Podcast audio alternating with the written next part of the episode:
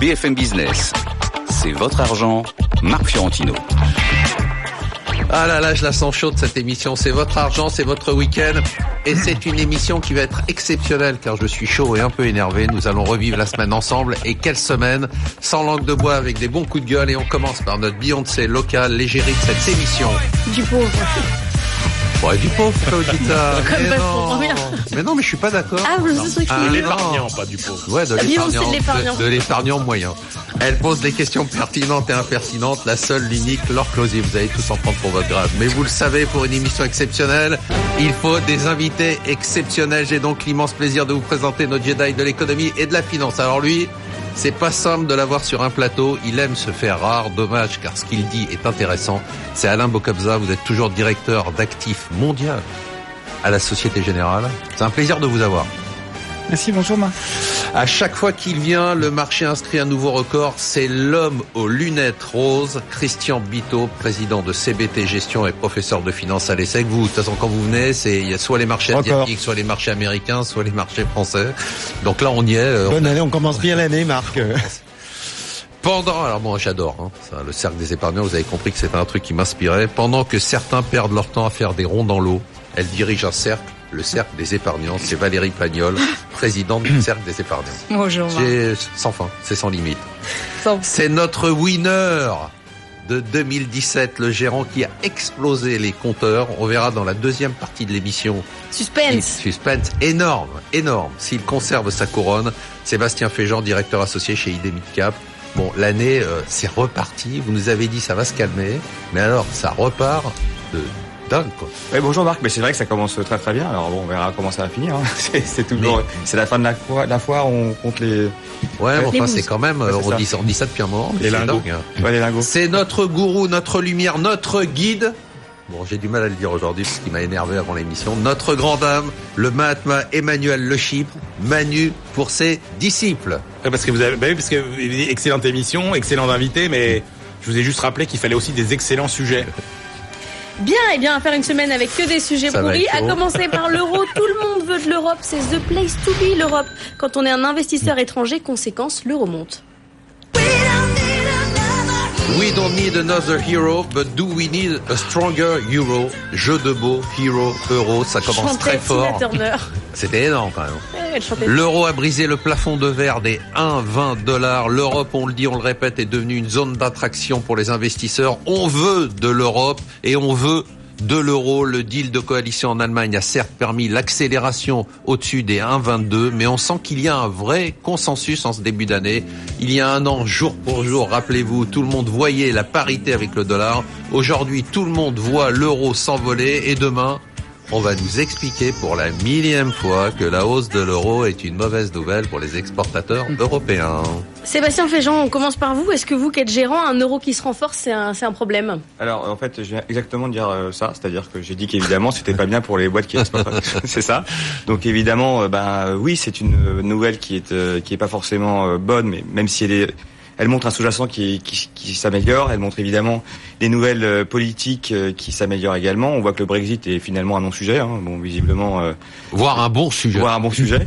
Donc, euh, donc finalement, oui, euh, c'est une bonne nouvelle pour la zone euro, mais c'est vrai que maintenant, du point de vue microéconomique, il faudra juste effectivement se souvenir que ça va être plus compliqué et que à terme, euh, bah, ça peut poser également sur la croissance européenne. Vous voyez des boîtes qui commencent à dire oh, tiens l'année dernière nos résultats ont été moins bons parce qu'on a eu euh, un dollar en baisse? Ben, en fait, euh, pas pour le moment parce qu'il n'y a pas eu un effet de change qui a été massif sur Ouais. euh, sur la fin de l'année. On a eu 15% de hausse quand même. De, Ouais, mais, mais bon, maintenant c'est pas encore traduit complètement. Il, y a, il y a quand même pas mal de boîtes qui avaient également anticipé euh, par des couvertures euh, cet effet-là. Maintenant, c'est vrai que, enfin, je pense que la question serait plutôt à poser aux, aux macroéconomistes, c'est effectivement euh, comment ils voient l'évolution en 2018. Hein, parce que- Alain Bocobza, comment vous voyez euh, cet euro en 2018 L'Europe est devenue trop attractive? C'est une bonne nouvelle. Euh, parce qu'elle a, elle a été euh, peu attractive. Elle est tombée dans une crise il y a quelques années qui a été extrêmement profonde, généralisée. Donc le fait qu'on soit vraiment sorti, euh, la hausse de l'euro ne fait que acquiescer et saluer cette sortie de crise avec de la croissance, même en France, même en Italie. C'est plutôt une bonne nouvelle.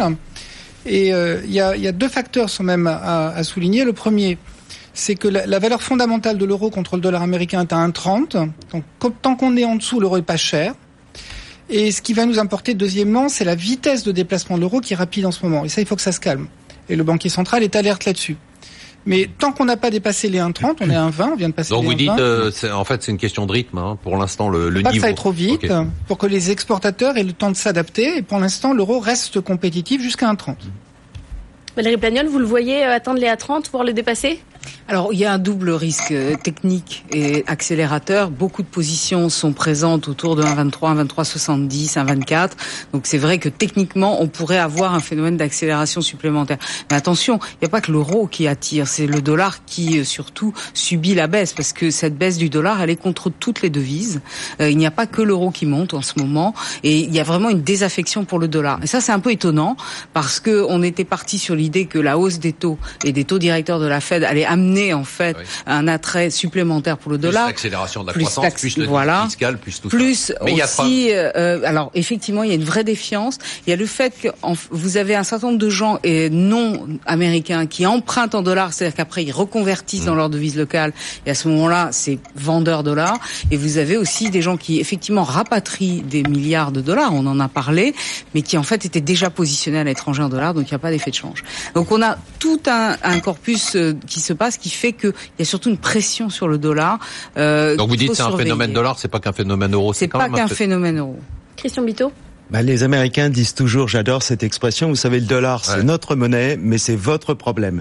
Et oui, on a un problème, je voudrais aussi évoquer, parce que les exportations, c'est évident, si euh, l'euro est plus cher, et ben on est moins compétitif, et le prix catalogue d'un Airbus va apparaître un peu moins intéressant à l'étranger. Mais c'est les mais on peut importations. plaindre. On peut pas se plaindre à chaque fois, c'est-à-dire que quand l'euro est bas, quand l'euro est bas, on gueule parce que voilà les importations nous coûtent cher et autres. Quand il est haut, La on dit maintenant. France a rarement râlé sur un euro faible, hein, ça nous avantage plutôt.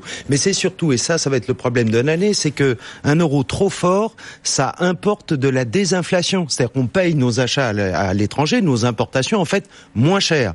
Et on calcule que si on passe de son pétrole 1,20 moins cher, à non 1,30, et non, c'est pas sympa parce que Non, non. 10% d'appréciation de l'euro, c'est à peu près 0,7, 0,8 d'inflation en moins. Alors on a déjà une inflation qui n'arrive pas à décoller. C'est le vrai gros problème des marchés en ce moment, c'est qu'on est limite zéro. Alors si on importe de la désinflation, on va se retrouver bah, deux ans avant. On en parlait ici dans un cadre où les taux d'intérêt sont à zéro, voire négatifs. On n'arrive pas à relancer l'économie. Ouais, mais enfin, c'est le gros ça. problème. D'accord, mais c'est ça qui a quand même permis au marché de remonter. C'est-à-dire que c'est pas très cohérent parce que s'il n'y a pas d'inflation, il y aura pas de remontée des taux d'intérêt, on aura toujours autant de liquidités et les marchés vont continuer à monter. Vous devriez être content. il faut, il faut une, une courbe des taux d'intérêt, ce qu'on appelle la normalisation, pour que le banquier fasse son boulot, c'est-à-dire prêter de l'argent.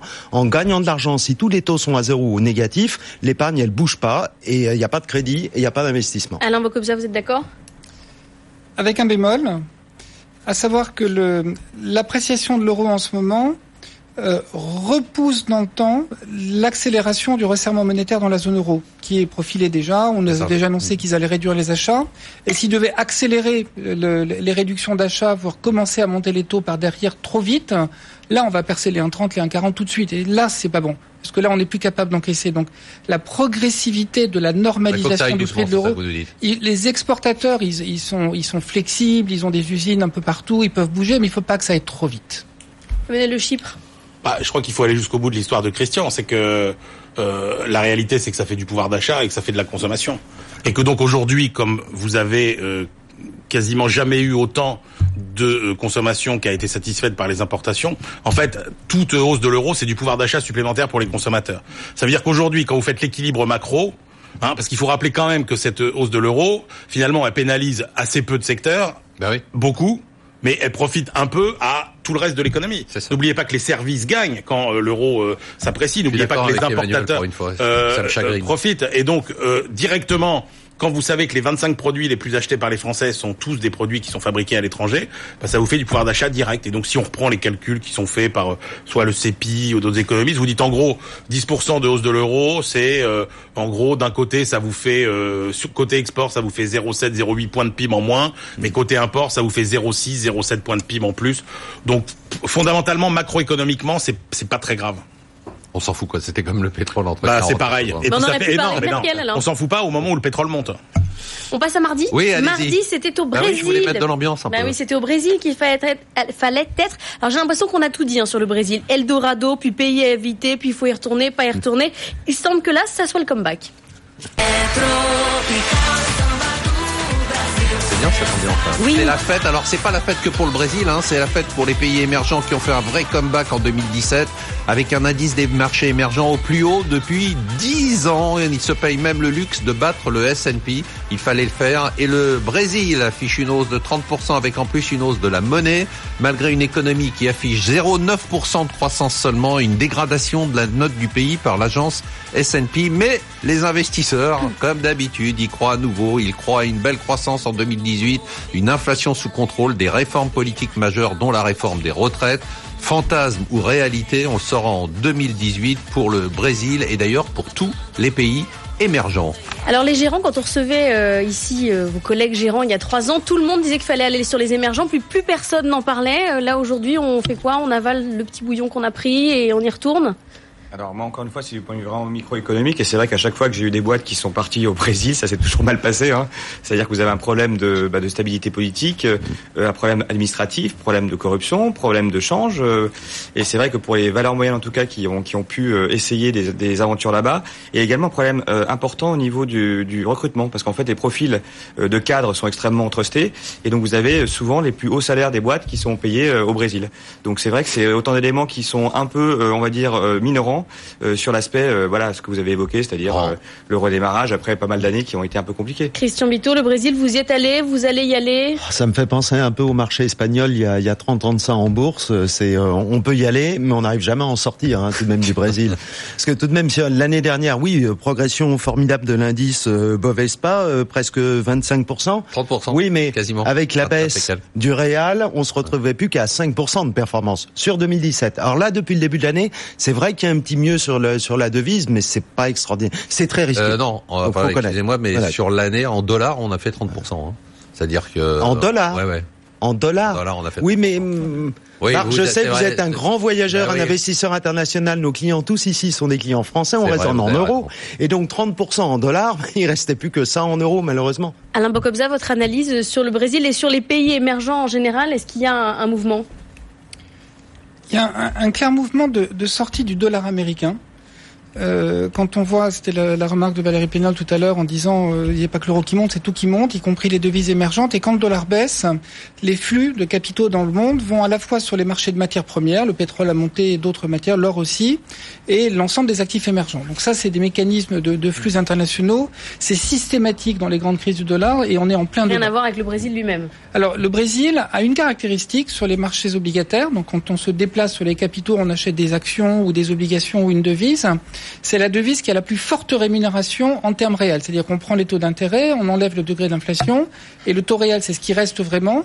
Avec l'effondrement du taux d'inflation au Brésil, les taux d'intérêt réels, la vraie rémunération de la devise est la plus élevée dans le monde. Pour donner des chiffres, on est à 7% de taux d'intérêt et 3% d'inflation, hein, ce qui est Et incroyable. c'est énorme. Incroyable. C'est une vraie rémunération, donc il y a du risque politique, c'est très instable, il y a des réformes ou pas, on verra d'ici la fin de l'année. Il y a une élection en octobre aussi avec le président Lula qui pourrait revenir au pouvoir. Mais la rémunération qui existe dans une période dollar du, du- de baissière du dollar est une des plus intéressantes dans le monde. Mais l'économie brésilienne, euh, en soi, Valérie Plagnol, euh, n'est pas dans un rebond euh, massif. Pas massif, mais réel, parce que euh, le Brésil a connu quand même trois, trois années près de dure récession. Et là, vraiment, ils en sortent. Mais ils en sortent modérément. Alors, il y a cet enclenchement vertueux, comme le cercle vicieux antérieur. Quand il se renverse, c'est assez favorable. Baisse de favorable à l'inflation. tous les pays émergents, d'ailleurs. hein. Oui, absolument. C'est-à-dire que la devise se renforce, le, le- les pays, euh, l'inflation ralentit. Du coup, la banque centrale, qui avait ajouté à la crise par euh, le resserrement du crédit, peut desserrer le crédit. On a le même phénomène en Russie, et ça, c'est plutôt favorable. Après, fondamentalement, c'est un pays qui continue euh, de voir sa dette augmenter, même si maintenant elle est de plus en plus libellée, libellée en devise locale. Et du coup, d'ailleurs, d'où euh, cette dégradation de sa note. Et puis des effets, des problèmes structurels récurrents que l'on connaît. C'est un grand pays, c'est un grand pays qui est maintenant très dépendant aussi de la Chine euh, pour ses exportations de matières premières. C'est aussi là où on voit euh, la jonction et le cycle commun avec euh, avec ces deux pays. Valérie, il faut retourner à fond sur les pays émergents? Moi, je reste prudente hein, parce que justement, le phénomène de change est quand même euh, problématique. Et quand on a quand même devant nous une réserve fédérale qui monte ses taux, des taux d'intérêt américains qui remontent, le risque de revoir des flux de capitaux partir des émergents vers les États-Unis est toujours un petit peu inquiétant. Emmanuel Le Chypre? Non, moi je, je trouve que la, la phrase définitive sur le Brésil, ça reste celle de De Euh, Gaulle. euh, Non, c'est Clémenceau qui l'a dit. Le Brésil est, Ouais. est un pays d'avenir et qu'il restera longtemps. Ouais, ah ben c'était, je que c'était De Gaulle. Non, non, c'est Voilà, mais alors c'est encore mieux. Et c'est un peu quand même non, mais incroyable parce qu'il quand on met dit, bout de euh, tabou, euh, parce qu'ils ont quand même un problème d'investissement qui est, qui est, qui est majeur, donc de compétitivité, ils ont un problème de finances publiques qui est considérable. Euh, donc euh, moi je pense que le potentiel il est quand même assez limité. Et les émergents en général, vous êtes euh, positif? Ah, je mettrais pas mes billes. Oui, alors si c'est pas sur le Brésil que je mettrais des euh, des billes, c'est pas sur la Russie non plus, de toute façon. Donc Mais Il reste, c'est où il reste plus grand chose. bah non, il reste plus grand chose. Très bien. Bah voilà, au moins c'est dit, ça a été clair. Mercredi, mercredi, j'ai beau faire tout ce que je peux pour aider ce pays, je ne peux pas faire tout toute seule. Mercredi, on a appris que la France faisait moins d'enfants. C'est dur, dur être bébé. Alors j'adore ce thème, Emmanuel aussi. Cette journée, c'était l'actualité, le hasard du calendrier, mais hasard hautement symbolique. D'un côté, on apprenait le même jour deux nouvelles. La baisse de la natalité en France. 17 000 naissances en moins, ça fait trois ans que ça dure, mais ça s'accélère. Un taux de fécondité qui s'éloigne des 2,1 nécessaires et descend à 1,85. C'est la fin de ce qu'on a toujours appris à l'école, c'est-à-dire l'exception française. Elle commence à pâlir. Et le même jour, le même jour, on a appris que la France battait des records de naissance, mais de naissance d'entreprises. Plus de 600 000 créations d'entreprises. Alors la France, Startup Nation, mais avec de moins en moins d'enfants. Quand la démographie et l'économie se rencontrent, ça donne un boom. Faut quand même être sur BFM Business pour faire le rapprochement entre les naissances Mais- d'enfants et les créations d'entreprises. Bah oui, mais je trouve ça phénoménal. Valérie Plagnol, Plagnol est-ce que c'est devenu moins risqué de créer une entreprise que de faire un enfant? Bah, il semblerait.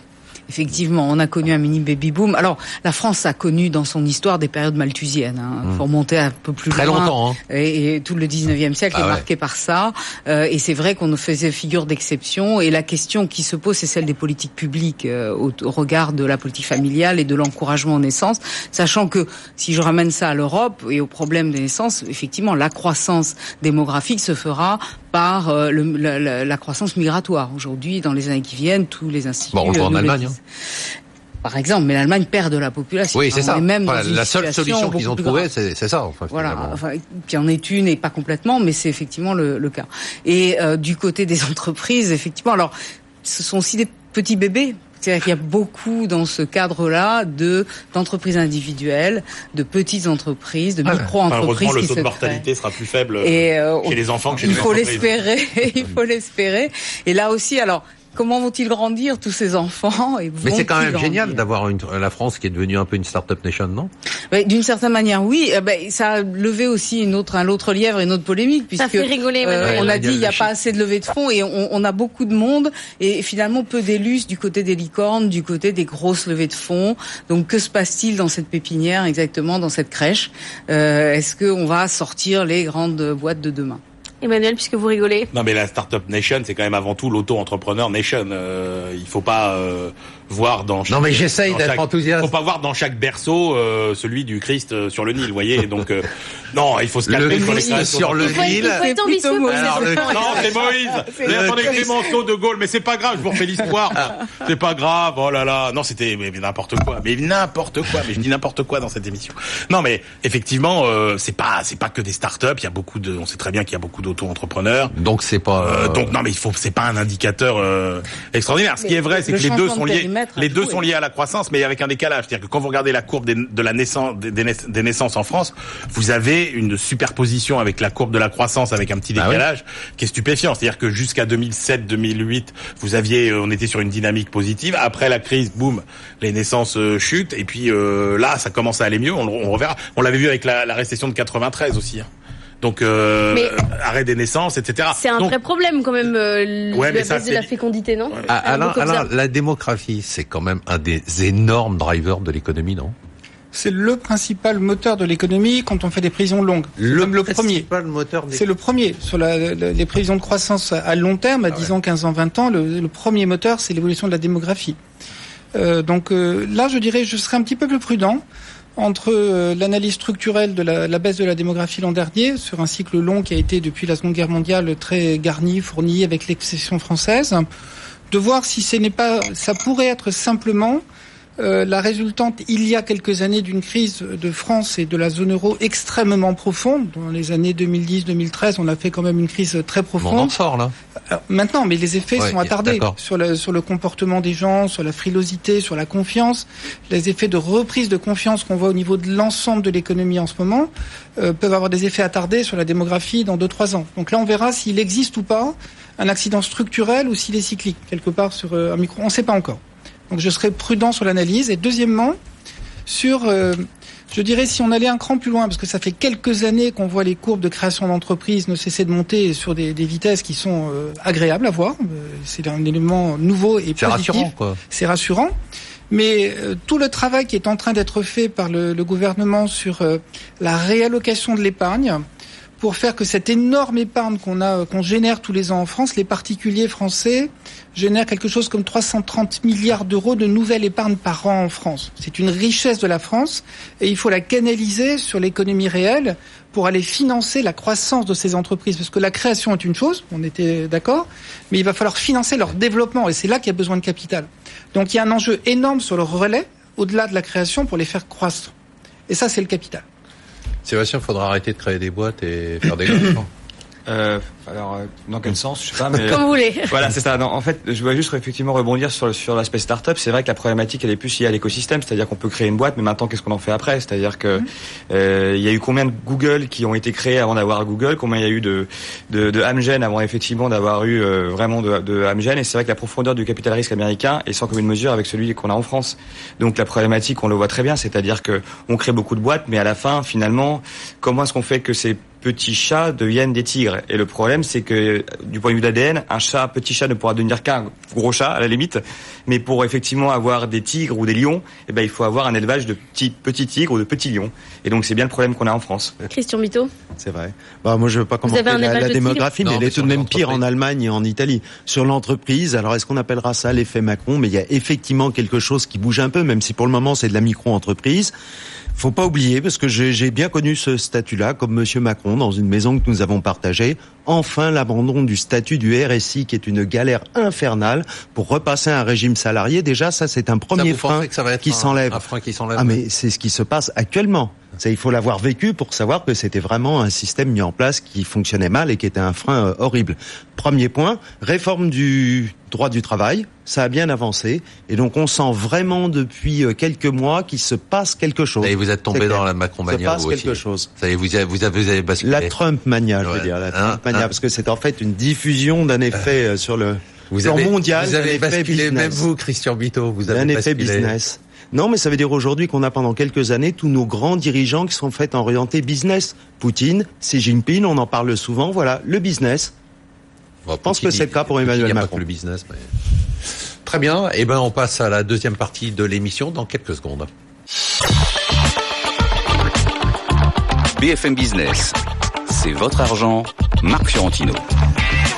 Absolument, c'est votre argent et on se retrouve avec notre gourou qui confond Moïse et Jésus et Emmanuel Le Et De Gaulle et Clémenceau. De Gaulle et Clémenceau, ça c'est moins grave. Euh, Sébastien Féjean, euh, Valérie Plagnol, euh, Christian Bito, Alain Bocabza et notre ami Laure Closier, notre Beyoncé locale. Merci. Et jeudi, revoilà cette sombre La affaire. Beyoncé du cercle des épargnants. Oui. Donc pas du pauvre quand même, du, Non. du, du riche, mais. Non, du cercle, ouais. Bref, donc je je dis, revoilà cette sombre affaire, la croissance chinoise. Alors je vous résume, elle est forte, mais elle est bidonnée. Oui, mais elle est bidonnée, mais elle est quand même forte. Exactement. On a trouvé un petit rock chinois pour annoncer ça. La Chine a publié un taux de croissance de 6,9%, mieux que prévu pour 2017, avec après un chiffre de 6,7% en 2016. En fait, on va vous le dire, ici on peut tous dire entre nous, personne nous écoute, tout est faux. Des régions du nord de la Chine ont avoué qu'elles avaient bidonné leurs chiffres de 2012 à 2016 pour les gonfler et masquer le décrochage. En fait, la croissance dans cette période en Chine a été largement inférieure au taux affiché. On était très en dessous des 6 et quelques pourcents affichés. On a, peut-être même été à 2 ou 3% mais le gouvernement ne voulait pas inquiéter. Aujourd'hui, il serait beaucoup plus élevé les 6,9%, mais là encore, on ne veut pas inquiéter. Ce qu'on sait, c'est que la Chine a augmenté ses achats de matières premières, que les entreprises qui vendent en Chine se portent bien. La Chine ment donc, on s'en doutait, mais aurait-elle aujourd'hui enfin réussi sa transition d'une nation exportatrice à la consommation intérieure? That is the question chinoise. Alain Mokobza, qu'est-ce qui est inquiétant euh, dans la croissance chinoise? Qu'elle soit bidon, qu'elle soit trop forte, qu'elle soit trop basse? Pense qu'on on, a du mal à raisonner sur la Chine comme on raisonne sur les grands pays euh, euh, classiques, parce que c'est pas une économie de marché au sens où nous connaissons euh, en Europe, aux États-Unis, voire au Japon. C'est une économie administrée pour la plupart y compris les chiffres, on appelle ça du bidon, mais euh, ils administrent euh, l'ensemble. Ouais, c'est ça, ouais. Ils décident quoi. Euh, ils, ils, décident, ils, Expos, ils décident, voilà, on mettra 6.9, ils ont mis 6.9, et puis après, voilà. Donc, euh, ça veut dire pour nous, quand on observe la Chine, que c'est pas nécessairement l'indicateur qui va nous, nous guider sur est-ce qu'il y a des sources de risques nouvelles ou des opportunités nouvelles. Donc, je partage l'approche de Marc tout à l'heure en disant qu'il y a des facteurs de, de consommation de matières premières. On fait pas de croissance sans consommer des matières premières. On parlait beaucoup à un moment de la consommation d'électricité qui oui, était... Oui, oui, mais pour ça, il faut consommer des matières premières, parce que le, donc la consommation de matières premières est tout plus historique, donc probablement il y a de la vraie croissance derrière, si c'est 6,5, 6,9 ou 7,5, mais il y a de la vraie croissance derrière, et la Chine étant intégrée par ses importations et ses exportations, bénéficie de l'accélération de la croissance mondiale qu'on a connue en 2017 jusqu'à aujourd'hui. Donc là, il y a elle en bénéficie, elle la drive aussi. Hein c'est incestueux parce que c'est dans les deux côtés, c'est dans les deux sens. Donc à partir de là, je dirais sur le, la, la, réunion politique qu'on a connue à la fin de l'an dernier sur l'agenda politique et économique des cinq prochaines années, moi je lis un, un, un ordre du jour qui est plutôt euh, constructif, euh, de réforme, euh, d'administration du secteur bancaire de l'ombre qui visait à réduire, de faire des réformes là où il y a des surcapacités, d'ouvrir les marchés intérieurs à la consommation, euh, d'ouvrir euh, les étrangers qui peuvent investir en Chine sans y laisser tout. J'entends quand même une certaine ouverture de la Chine qui est prometteuse. Mais est-ce que Valérie Plagnol, l'économie est vraiment en transition? On se souvient à un moment ils essayaient de freiner la bulle immobilière. Est-ce qu'on a changé? Est-ce que la consommation intérieure pousse le pays? Et on parle beaucoup, on craint hein, toujours la, bulle hein, de la dette. Mm. on nous dit qu'ils sont en train de la combattre, c'est ce que dit Alain. Euh, et d'un autre côté, on s'aperçoit quand même que la croissance est très forte. Donc on, on comprend rien en fait à ce qui se passe en Chine. Hein. Alors vous l'avez dit, Marc, on lisse les chiffres d'une année sur l'autre de telle sorte qu'on ait à peu près un rythme de croissance qui donne un sentiment d'atténuation depuis les années folles euh, de, à 10%. Et euh, tout ça semble assez bien contrôlé. Il y a un élément quand même de, de contrôle assez réussi. Euh, C'était la fermeture des frontières et la fuite des capitaux qui a été arrêtée. Et du coup, le yuan chinois c'est quand même fortement apprécié. Euh, ça a probablement permis d'atténuer certaines frictions avec les États-Unis euh, d'aujourd'hui. Donc euh, là, on, sent bien qu'effectivement un certain nombre de segments de l'économie sont relativement bien contrôlés. Mais ça va bien ou ça va mal là en Chine? Ça va plutôt bien et on corrobore. On corrobore par, par des éléments plus euh, sectoriels, ah, vous l'avez dit, euh, bah les ventes de luxe, mais la part de la consommation des ménages augmente structurellement dans l'économie. Les ménages ont un taux de confiance assez fiable statistiquement qui est vraiment très haut. Les salaires augmentent, donc elle est un peu moins compétitive à l'extérieur. Et elle monte en gamme. La Chine est le premier acheteur de robots au monde aujourd'hui. C'est pas celui qui en a le plus, mais c'est celui qui en achète le plus. Alors si je comprends. Alors qu'est-ce qui va mal C'est ça. si je comprends rien, c'est que c'est que ça va bien et que ça va mal. Exactement. Alors vous Exactement parce que bah, c'est tout simplement un pays dans lequel vous avez deux économies. Vous avez euh, la vieille économie euh, administrée, industrielle, ces très grosses entreprises euh, étatisées qui sont qui vont mal, c'est elles qu'on fait notamment les dettes. Et puis vous avez tout à côté une nouvelle économie, tous les nouveaux secteurs. Regardez tout ce qui se fait sur les technologies de développement durable, etc. Aujourd'hui, qui est le premier euh, investisseurs et fabricants de euh, d'énergie, euh, de matériel d'énergie renouvelable, c'est quand même la Chine. Donc vous avez cette vieille économie qui est en train de mourir, vous avez cette nouvelle économie qui est en train d'émerger, qui crée des emplois, qui fabrique de la consommation et qui fabrique surtout de, de, de, la, de la valeur ajoutée. Donc vous avez à la fois une montée en gamme, une modernisation, et puis effectivement on voit toute cette vieille économie qui meurt, qui est elle assez assez endettée. Moi, ma conviction, c'est que de toute façon, comme l'endettement est surtout public auprès d'agents publics, Euh, en gros, ils ont les moyens de se payer une crise de ce genre sans que ça fasse euh, complètement euh, Oui, dérailler. c'est pas euh, financé déra- par l'étranger. Non, voilà, sans que ça fasse dérailler euh, euh, ni l'économie chinoise ni l'économie mondiale. Vous l'intégrez pas comme un facteur de risque? Parce que dans Non. beaucoup de, de prévisions, la Chine est un facteur de risque pour l'année 2018. Bah Vous non, sur le non, moi je crois que la lecture c'est toujours cette euh, cette préoccupe cette obsession de la de la, de la stabilité euh, sociale. Et donc quand vous regardez les indicateurs sur les salaires, c'est plutôt rassurant, sur les créations d'emplois, c'est plutôt rassurant, sur l'inflation, c'est plutôt rassurant. Donc à partir de là, euh, non, moi je suis pas inquiet pour la Chine.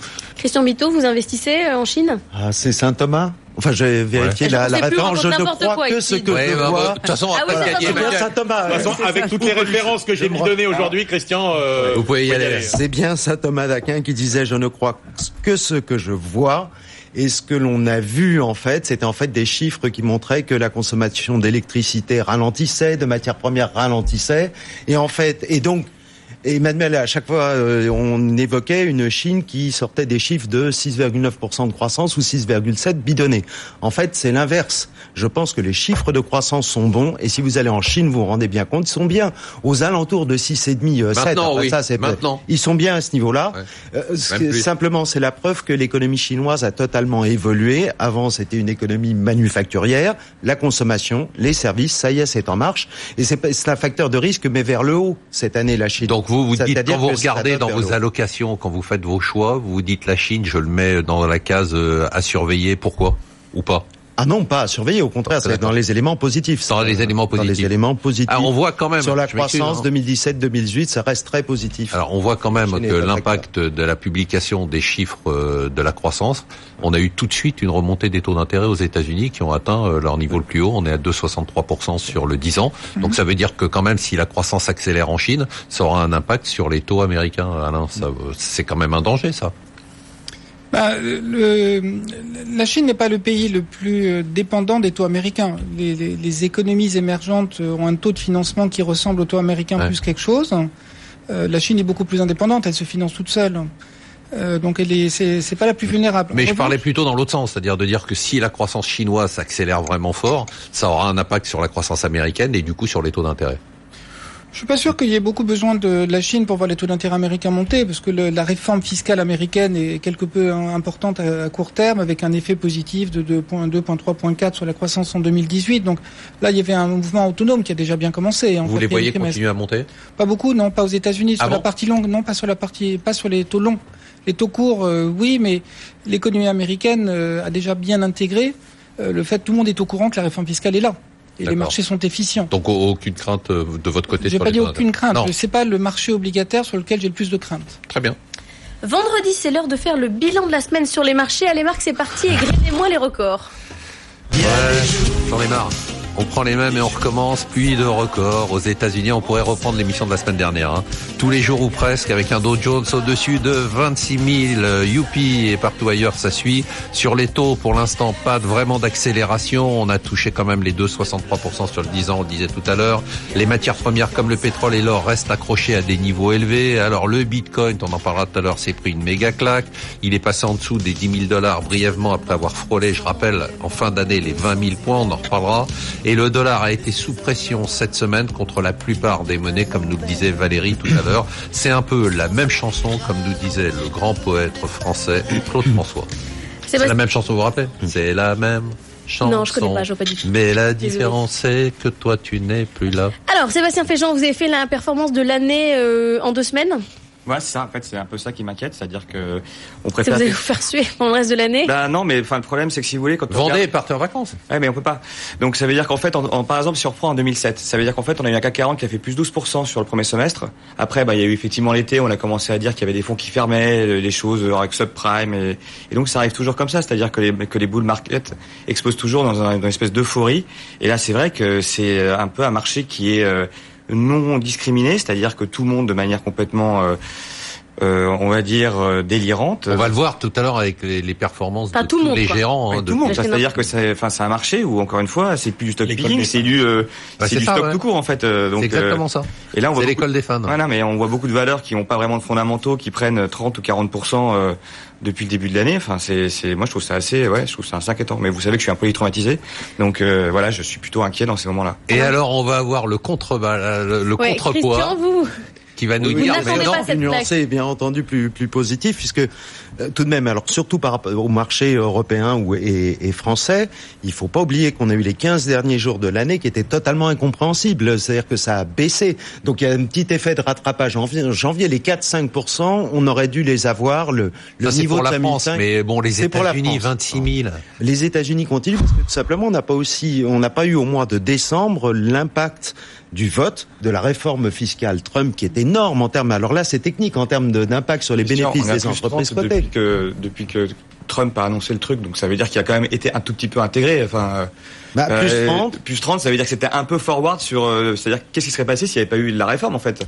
On aurait perdu, on, euh, aurait on aurait eu, corrigé. euh, on aurait eu plus on euh, estime que la- 15-20, c'est la progression des bénéfices. Alain Bocobza Nous, on estime que là, ce que j'allais mentionner, le- de- dans nos calculs, l'impact sur les, les- les séries de profits des entreprises cotées, donc sur le S&P 500, est entre 5 et 8 Donc les plus 30 qu'on a fait depuis la montée en puissance de cette euh, variable depuis que Trump est élu jusqu'à l'élec- jusqu'à le au vote effectif, on a pris 30 sur le S&P et on a 5 à 8 sur les croissances de profit des entreprises. Donc il y a- il y, a beaucoup plus. Hein. Mais Vous vous, voyez- Intégré. vous, vous êtes inquiet parce qu'on voit Sébastien quand même euh, inquiet pour la fin de l'année. Est-ce que vous voyez le CAC monter aux 7000 que vous nous aviez promis ou On, on- on était euh, autour de plutôt autour de 6 000 et un petit peu en dessous de 6 000 sur les dernières prévisions de, de- de l'an dernier, enfin pour le- la fin 2018. Donc on avait révisé quand même. Il y a quand même eu un accident européen de, Donc vous restez à 6 000 sur un petit peu en 2018 dessous de ou... 6 000. Ouais, et vous en dessous de 6 remontez 000 pas ça maintenant à la lueur de... Non, on pas, j'ai pas de raison. C'est pas parce que les dernières semaines ont été bonnes. Pour l'instant, on, on bouge pas. En revanche, on reste confiant sur la progression euh, modérée du CAC 40 comme de l'Eurostock 50, qui est progression qui est euh, plafonnée quelque part par la prévision d'un euro qui peut rester aussi. Et on connaît les jeux de, de corrélation, de lien entre la montée de l'euro et la pénalisation que ça représente sur l'Eurostock 50. Donc après, on peut aller chercher des compartiments des marchés d'actions dans la zone euro qui sont liés au bien d'investissement, qui sont liés, qui reprennent qui sont liés à la consommation des ménages. La grande réforme allemande, la grande coalition va aider. C'est des jeux de consommation européens. Donc il faut plus d'aller chercher ces segments-là. Et on va passer aux événements Mais de oui, nos c'est une invités. très très bonne idée. Emmanuel, qu'est-ce que vous avez choisi pour cette semaine? Ah, J'ai choisi euh, deux enquêtes publiées par euh, la BPI. Alors une qui est absolument incroyable sur, vous savez, c'est un sujet qu'on a déjà évoqué ici, euh, la pénurie de main d'œuvre. Vous avez 83% des PME et des ETI qui déclarent avoir des difficultés à recruter. Et sur ces 83%, il y en a 46% qui disent que concrètement, ça pénalise la progression euh, de leur chiffre d'affaires et de leur euh, activité. Toujours dans un pays où il y a euh, 3 millions et demi de chômeurs, mais on ne revient pas sur le thème de l'adéquation euh, de l'offre et de la demande, ou de l'inadéquation de l'offre et de la demande d'emploi, sachant que l'autre enquête BPI, c'est l'enquête euh, semestrielle de conjoncture, qui là montre qu'on est euh, effectivement sur des rythmes de croissance qui euh, ne vont pas faiblir, tous les secteurs sont bien orientés. Donc le premier semestre, honnêtement, aucun nuage en perspective en matière de croissance en France. Vous voyez Sébastien Féjean, ça va aller? Bah ouais, ouais, sûrement, ouais. C'est quoi votre événement de la semaine? Bah, en fait, moi j'ai trouvé ça intéressant avec Notre-Dame-des-Landes parce que finalement le grand gagnant de ça c'est quand même Vinci qui fait d'ailleurs en fait la meilleure performance euh, depuis le début d'année. Ils prennent 2,7% sur la semaine, donc ça veut dire qu'il y a quand même peut-être un, un marché qui est relativement efficient. Et apparemment, bah, ce que j'ai entendu sur cette antenne, c'est que visiblement il y a un deal qui serait fait sur entre Vinci pour que finalement ce soit pas 300 millions d'euros mais moins et qu'il puisse monter au capital de, de aéroport de Paris. Donc je trouve ça euh, Paris aéroport. Ouais, non, aéroport de Paris. On dit Paris Ah, aéroport pardon. maintenant. Ah, d'accord. Bon bah ok. Il le sait Emmanuel, il, y a plein il sait beaucoup de choses. Moïse, c'est Jésus finalement. Là pour le coup, là pour le coup, je suis sûr de moi. Valérie J'ai fait la bêtise toute la semaine. Bah, moi, alors, je vais me payer ma petite citation, mais moi, c'est mes références, c'est euh, Kindleberger, qui est le grand historien euh, des crises financières, euh, de l'histoire des crises financières. Et là, effectivement, alors on l'a vu sur le Bitcoin, et j'espère que Alain a raison et que les taux d'intérêt qui ont recommencé à monter, notamment à long terme, ne vont pas monter trop vite. Mais euh, moi, j'ai un objectif au moins à 3% assez vite sur le 10 ans américain. Et là, 3%, ça va violent, commencer hein. à se voir. Ça peut être violent. On est déjà à 2,60, ça va très vite. Ça va toujours beaucoup plus vite que ce qu'on imagine. Et euh, cette espèce d'accélération, c'est ce alors moi j'appelle ça un peu du déni maintenant sur le fait qu'il n'y aurait pas d'inflation. Non, il y a des tensions un peu partout sur tous les marchés du travail et ça va commencer à monter, même si c'est effacé par les devises. Euh, sur l'inflation sous-jacente, je pense qu'on va voir et qu'on va le voir un peu plus cette année. C'est mon inquiétude. Christian Bito. Ah bah moi c'est le Bitcoin, on en avait parlé, j'avais choisi de parler de ce sujet depuis le temps que je disais l'analyse était simple, la monnaie électronique. Si c'est une monnaie, c'est illégal. Moi, j'ai toujours appris qu'en France, il y a un pouvoir d'émission euh, délégué à la Banque de France, et donc que ça serait une, une fausse monnaie. Et si ça n'est pas de la monnaie, alors j'ai pas compris les chain blocks et je ne vois pas où est la valeur. Donc c'est clairement une bulle, spécu- bulle spéculative, et ça vient de nous être rappelé avec une chute de 26% espace de, de quelques heures euh, mercredi cette semaine. Alors est-ce qu'elle est grave et qu'est-ce que ça veut dire? Non, elle est pas trop grave parce qu'en fait toutes les monnaies électroniques, je crois que ça mesure à peu près 5-600 milliards Ouais. de dollars. Donc c'est pas un montant euh, affolant par rapport à d'autres chiffres que nous évoquons. Puis après tout, ceux qui jouent avec, euh, tant mieux. Non, mais c'est simplement révélateur que effectivement, on est en situation de bulle, c'est-à-dire que depuis 5, 6 ou 7 ans, que ça soit la Fed, la Banque du Japon et maintenant la BCE, on injecte des liquidités sous toutes les formes et normalement, toutes ces liquidités auraient dû passer en un peu plus d'inflation. C'est le problème de la zone euro, c'est qu'on la voit toujours pas l'inflation. Alors où est l'argent, où est la vraie bulle? Et celle-ci est grave, ce sont les taux d'intérêt. On a des taux d'intérêt trop bas, il faut que ça remonte lentement, sinon on va avoir un vrai gros pépin. Alain Bocobza?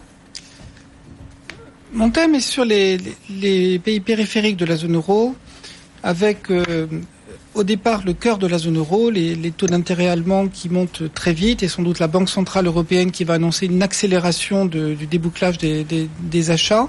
Ça m'inquiète beaucoup plus que ce qui se passe actuellement aux États-Unis sur les marchés de taux d'intérêt.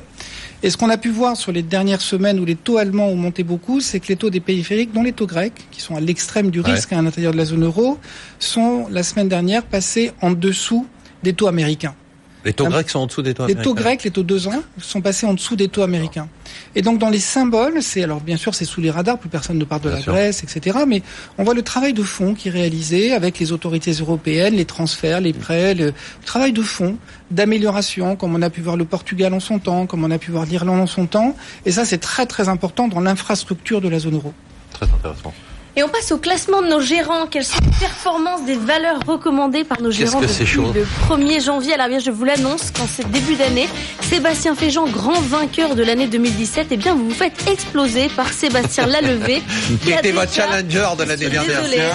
Il a déjà 12% de performance grâce à Showroom Privé qui fait quand même plus 67. Donc là, c'est difficile de... Plus De jouer contre lui. 67%, Emmanuel, C'est un coup depuis de bol, Non, il y a- Mais non, si, non, attendez, de je peux expliquer une seconde. Mais c'est comme Non, la valeur, elle a pris moins 70% l'année dernière. Il l'a gardé en portefeuille, il l'a pas coupé, et elle reprend 70%. C'est Ah, Vous êtes incroyable. quand même à la deuxième place, Sébastien, mais deuxième mal, place ex aequo, 7,3%, même performance qu'Emeric Préaubert qui fait son entrée dans le classement. Alors Sébastien, qu'est-ce qu'on achète? Qu'est-ce qu'on vend? Qu'est-ce qu'on vend? Ingénico, Non, on garde. Villemorin, On vend. Le Bélier, On garde. S2I, On garde. LDC, On garde. Jacques et Metal On Service, garde. Direct Énergie On garde. et Tessie. On garde. Qu'est-ce qu'on achète? MJ Coutier, en fait, c'est la seule boîte que j'ai trouvée avec un PER de 10. Donc c'est pas mal. Hein. Euh, C'est rare dans ce marché qui se paye plutôt 20 voire 25. C'est le rapport entre le, cours et, et le, et le bénéfice attendu pour l'année en Ça se cours. paye pas cher, quoi. Voilà, et en fait, Ah, c'est un équipementier automobile qui est spécialisé dans les euh, dans les pièces de sécurité. Euh, c'est un équipementier de rang 1. Les concurrents, c'est Plastic Omnium, Forestia. Et c'est vrai que si vous faites juste une approche par comparable, c'est-à-dire que vous comparez la valorisation relative de, de MJ Coutier comparativement à Forestia ou euh, ou à Plastic Omnium, on serait plutôt avec un objectif de cours de 45 à, à 46 euros. Euh, donc, ce qui est intéressant avec cette boîte, c'est que quand même, c'est une histoire de croissance. Hein. Ils faisaient euh, en gros 450 millions d'euros de chiffre d'affaires en 2010. Ils vont dépasser le milliard cette année, enfin en 2017. Et donc euh, voilà, ils ont également multiplié par 4 leurs résultats opérationnels. Et évidemment, c'est toute la thématique des équipementiers automobiles où finalement vous avez une inversion du pricing power qui s'est faite, puisque les constructeurs automobiles ont transféré les brevets vers les euh, équipementiers. Et Et maintenant, ben naturellement, euh, la capacité évidemment de pouvoir pressurer euh, ces mêmes équipementiers a été limitée. Donc euh, nous on achète, on est extrêmement confiant, c'est bien managé, il n'y a pas de dette et il y a en plus des annonces potentielles sur les croissances externes. Ce qui est phénoménal, je reviens quand même sur le classement, c'est, on le disait tout à l'heure, hein, c'est que toutes les performances de tous les géants, Sont depuis le début d'année, on a mis les compteurs à zéro, donc on n'est qu'à quelques jours du début d'année, on a déjà des performances annuelles. Hein, vous faites un peu plus de 5%, c'est-à-dire on pourrait se dire, euh, voilà, on solde tout et puis on s'en va. quoi. Euh, 12% pour euh, Sébastien Lalvé, il pourrait arrêter, ça allait partir. Euh, vous avez un gros portefeuille, vous. il Christian, va il falloir, vendre nettoyer, hein. parce qu'on n'a plus de place. Donc on va vous obliger à vendre. Inditex, On garde, Apple, on garde, Natixis, on garde. Fiat Chrysler, Bien sûr, on garde, AXA, on garde. ArcelorMittal. Désolé, on garde. Faites un effort, Christian. Vinci. On vend. Ah, Ah, Enfin, on alléluia. attendait ce petit rebond pour une mauvaise raison. en plus Alléluia. Pour, euh, euh, tu l'as évoqué. Bon, alors, bon débarras, plus de Vinci. Carrefour, On garde. Accor, On garde. Total, On garde. Fnac Darty, On garde. Il est insupportable. NXP Semiconducteur, On garde. Deutsche Post, On garde. Dassault Aviation. Ce sont des grosses boîtes, on garde. Qu'est-ce qu'on achète en plus? Si j'ai le droit. Oui, bah oh, oui. l'air liquide italien, une valeur très peu connue par, par les Français, mais c'est une, une société qui est comparable à la taille de- d'Air Liquide. Ça sera un peu plus tranquille. C'est à la fois pour jouer Ça le fait que ça s'appelle SNAM. S-N-A-M. Voilà. Et donc, c'est, c'est côté, euh, c'est côté Milan. C'est, une- c'est l'air liquide italien. Et c'est considéré comme tel dans les portefeuilles en, en Italie. Euh, Il y a de la croissance. La confiance revient sur l'Italie. Les taux longs, justement, ont aussi franchi cette célèbre barre des 2% sur les 10 ans, sont repassés en dessous. Le risque politique s'éloigne un peu sur les élections de mars. Et puis, c'est le moyen de jouer la croissance mondiale sur une boîte qui, en termes de performance boursière, n'a rien fait depuis un an. Donc là aussi, elle est pas chère. Elle C'est est bien une gérée. stratégie de. Vous avez deux stratégies totalement différentes en quelques secondes. Euh, vous, c'est très concentré, hein, Sébastien Féjean, euh, peu de lignes. Euh, vous, au contraire, euh, Christian, vous avez beaucoup de lignes. Est-ce qu'il y a une volonté. Oui, oui, chez nous, de, de contrôler le, le risque au maximum, de C'est quoi recommander C'est pour de réduire la volatilité C'est tout à fait. Donc ça veut dire moins peut-être Ouais. moins de potentiel de de, de, de performance, euh, mais moins de volatilité, c'est ça? Et moins de volatilité. Peut-être qu'il y a un rapport aussi au nombre de fois où on est invité. C'est ce que j'allais vous dire, Ouais, mais je veux pas voilà. non plus casser le Voilà, portefeuille. Non, non, non, non, non. Ah, si. non, non. Bah si. Une valeur à chaque fois, euh, Marc. Non, mais si vous pas venez plus forcément. souvent, vous avez Non. plus de valeur. Non, pas forcément, parce qu'il y a beaucoup de gens qui vendent des valeurs, Ah oui. qui nettoient, euh, et ils Moi, je le vendent jamais. nettoyer. On a eu euh, Louis de Montalembert qui a vendu euh, cette valeur en une semaine, donc euh, ça n'a rien à voir. C'est vrai. Donc, euh, est-ce qu'il y a une volonté, euh, vous, Non, non, je veux dire, non, non, euh, la construction d'un portefeuille, euh, c'est exactement ce que, ce que nous vendons au- à nos clients, c'est-à-dire qu'on a la, une, une ligne de conduite qui est l'équipondération, ce qui est euh, intuitivement pas forcément ce qu'on fait en matière de valeur moyenne, c'est-à-dire qu'on essaie de prendre des gros paris, et nous, effectivement, pour mitiger le risque, euh, on préfère équipondérer. Donc, typiquement, c'est pas un portefeuille que... que vous auriez pour Non, un client. du tout. C'est déjà fini, quelle tristesse. Je trouve les thèmes ont été vraiment géniaux aujourd'hui. Merci de nous avoir suivis. Merci à tous nos invités de Marc, Marc Fiorentino. Mais on se retrouve la semaine prochaine pour une émission dont je peux déjà vous dire qu'elle sera exceptionnelle puisque les thèmes de l'émission de la semaine prochaine seront choisis par Emmanuel Le On va s'éclater.